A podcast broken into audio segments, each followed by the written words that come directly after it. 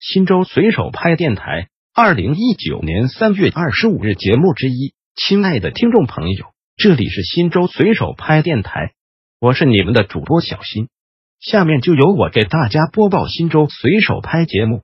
您也可以关注新州随手拍微信公众号 pp 零三四零零零，或者进入新州随手拍官网 www 点零三四零零零点 gov 点 cn 反映问题，互动交流。新州静乐县的土豆好吃吗？z e n g s i y i 幺九八九，你好，静乐县的土豆在新州乃至整个晋北地区都很出名，就像神池湖麻油土豆已经称为静乐县的地域性特产标识。静乐的土豆之所以能够出名，肯定还因为有着独特的味道和口感。土豆种植和普通的红薯类似，对地理环境有着严格的要求，因此。山西省内土豆种植较多的地方，主要是在忻州西八县和吕梁岚县等地。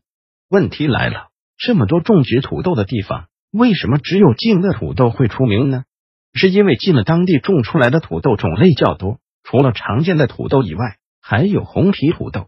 静乐的地理属于高寒地区，可以保证种出的土豆不发麻，而且又大又傻。俗话说，一方土地养一方人。由于静乐当地盛产土豆，因此。当地人对土豆的吃法研究也有很多种，比如蒸土豆、土豆泥和土豆剥烂子等等。总体来说，静乐县产的土豆在市场上的口碑也很不错，深受各地百姓的喜爱。问题来了，作为新州人，你吃过正宗的静乐土豆吗？欢迎在评论里留言，说出你的看法。新州随手拍电台本条节目已播送完毕，感谢您的收听，再见。